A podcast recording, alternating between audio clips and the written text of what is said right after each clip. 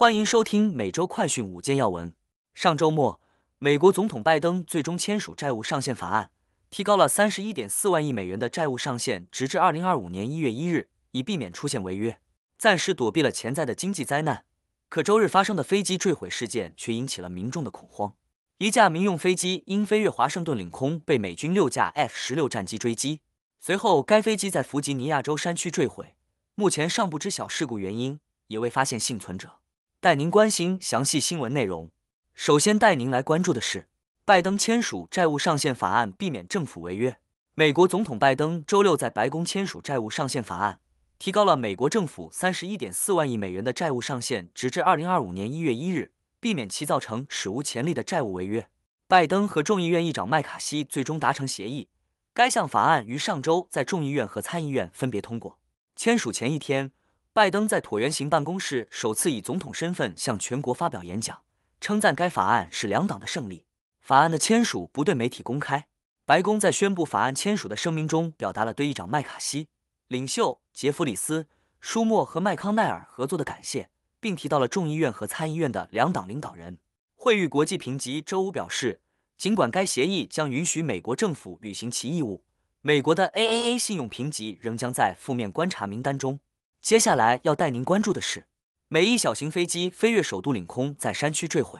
美国官员称，周日下午六架美国 F 十六战机紧急起飞，以超音速追击一架飞行员无反应的轻型商务飞机。该架飞机侵犯了华盛顿附近领空，随后在弗吉尼亚州山区坠毁。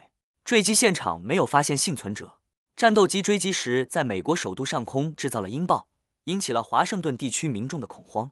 根据美国联邦航空管理局。这架商务机周日从田纳西州伊丽莎白顿起飞，前往长岛麦克阿瑟机场。但是该飞机在纽约长岛上空掉头，在华盛顿特区上空直线飞行，最后在弗吉尼亚州山区坠毁。目前尚不清楚飞机无反应和坠机的原因。坠毁的飞机登记在位于佛罗里达州墨尔本昂克拉电机有限公司名下。经营者鲁佩尔表示，其女儿、两岁的孙女、保姆和飞行员共四人都在飞机上。作为飞行员的鲁佩尔暗示飞机可能失去了增压。现在带您来关注的是，Apple 公布 Vision Pro 头显设备和 iOS 十七。周一，苹果系统发布会公布首款虚拟现实头显设备 Vision Pro 和 iOS 十七，并宣布十五英寸的 MacBook Air 配有 M2 Mac 和 M2 Ultra 的高端台式电脑 Mac Studio，配有 M2 Mac 和 M2 Ultra 的 Mac Pro，适用于 iPhone 手机的 iOS 十七系统，适用于 iPad 的最新 iOS 十七软件。适用于 Mac macOS Sonoma 系统，Apple Watch 的最新软件 WatchOS 十。推特安全部门主管离职，民主党警告马斯克。再有消息传出，推特的信任与安全主管欧文和品牌安全和广告质量主管布朗双双离职。上周五，四名民主党参议员致信警告推特公司领导人马斯克，表示他们对其公司履行法律义务的能力感到担忧。二零一一年，推特与联邦贸易委员会达成了一项协议。禁止该公司在二十年内就其安全和隐私保护目的误导消费者，并要求该公司制定一项经过独立审计的强有力的信息安全计划。去年，由于该公司涉嫌违反该协议，将据称是出于安全原因收集的消费者信息用于定向广告，他与美国联邦贸易委员会和美国司法部达成了一点五亿美元的和解协议。参议员们要求该公司在六月十八日之前给出答案。目前，推特对置评请求的回应仅为自动回复。最后带您关注的是，编剧罢工仍在继续。美国导演协会达成初步协议。随着好莱坞编剧罢工进入第五周，周六晚，美国导演协会就工资、工作时间、剩余工资，甚至人工智能与代表电影公司的美国电影电视制片人联盟达成了一项历史性的初步协议。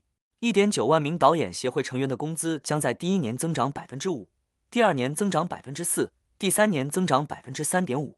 助理导演的工作日时长也将减少一小时。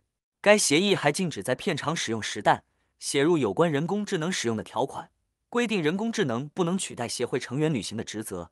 一项要求安全监督员的试点计划也将生效。此外，全球流媒体视频点播的剩余工资将首次根据国际订阅者的数量来支付，这将导致大型服务的海外剩余工资增加百分之七十六。该临时协议将在周二的特别董事会上提交给协会全国委员会。以上是今天的每周快讯五件要闻，更多完整新闻内容，请关注凤凰美洲台微信、隐私、脸书、小红书、TikTok、油管、推特等各社群平台。